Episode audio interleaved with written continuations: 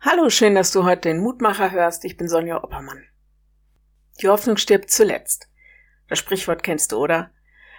Das ist so eine Durchhalteparole. Manchmal habe ich den Eindruck, dies sagen wir, weil wir selbst nichts mehr zu sagen haben, weil wir nichts mehr machen können, weil wir im Grunde genommen ein Wunder brauchen. Die Hoffnung stirbt zuletzt. Das meint, ich will irgendwie nicht aufgeben, aber ja, wirklich Handlungsmöglichkeiten sehe ich auch nicht. Hoffnung ist wichtig, nicht nur in scheinbar ausweglosen Situationen, sondern auch als Basis für unser ganzes Leben. Wo gehe ich hin? Was ist mein Ziel?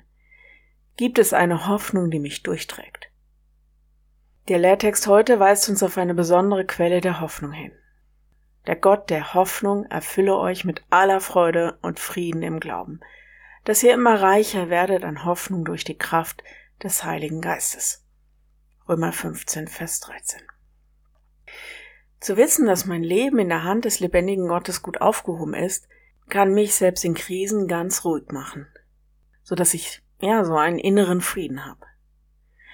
Und ja, kann sein, dass ich mich manchmal hoffnungslos fühle.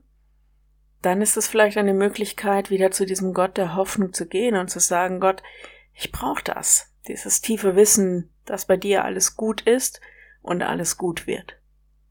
Deshalb lässt sich unsere christliche Hoffnung auch nicht auf die Dinge dieser Welt beschränken, sondern ankert an dem Ort, wo einmal wirklich alles gut ist, in Gottes Gegenwart. Und um diese Gewissheit in unserem Herzen dürfen wir auch beten. Und wenn du magst, dann, ja, bete doch jetzt noch mit mir. Du großer Gott, wenn wir in diese Welt schauen oder auch einfach nur in unser eigenes Leben, dann erscheint uns so manches völlig aussichtslos und wir fühlen uns ohnmächtig und hilflos. So bitten wir dich, dass du uns mit deiner Hoffnung füllst.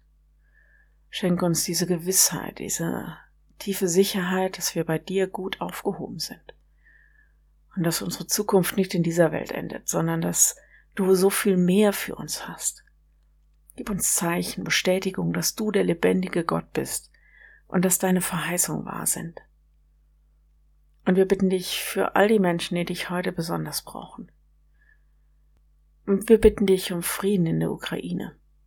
Bitten dich, dass du den Wahnsinn aus Gewalt und Brutalität in dieser Welt stoppst und dass Menschen dein Heil erkennen.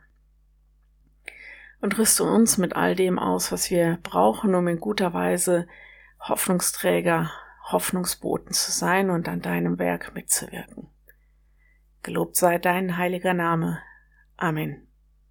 Morgen ein neuer Mutmacher bis dahin. Bleib behütet. Tschüss.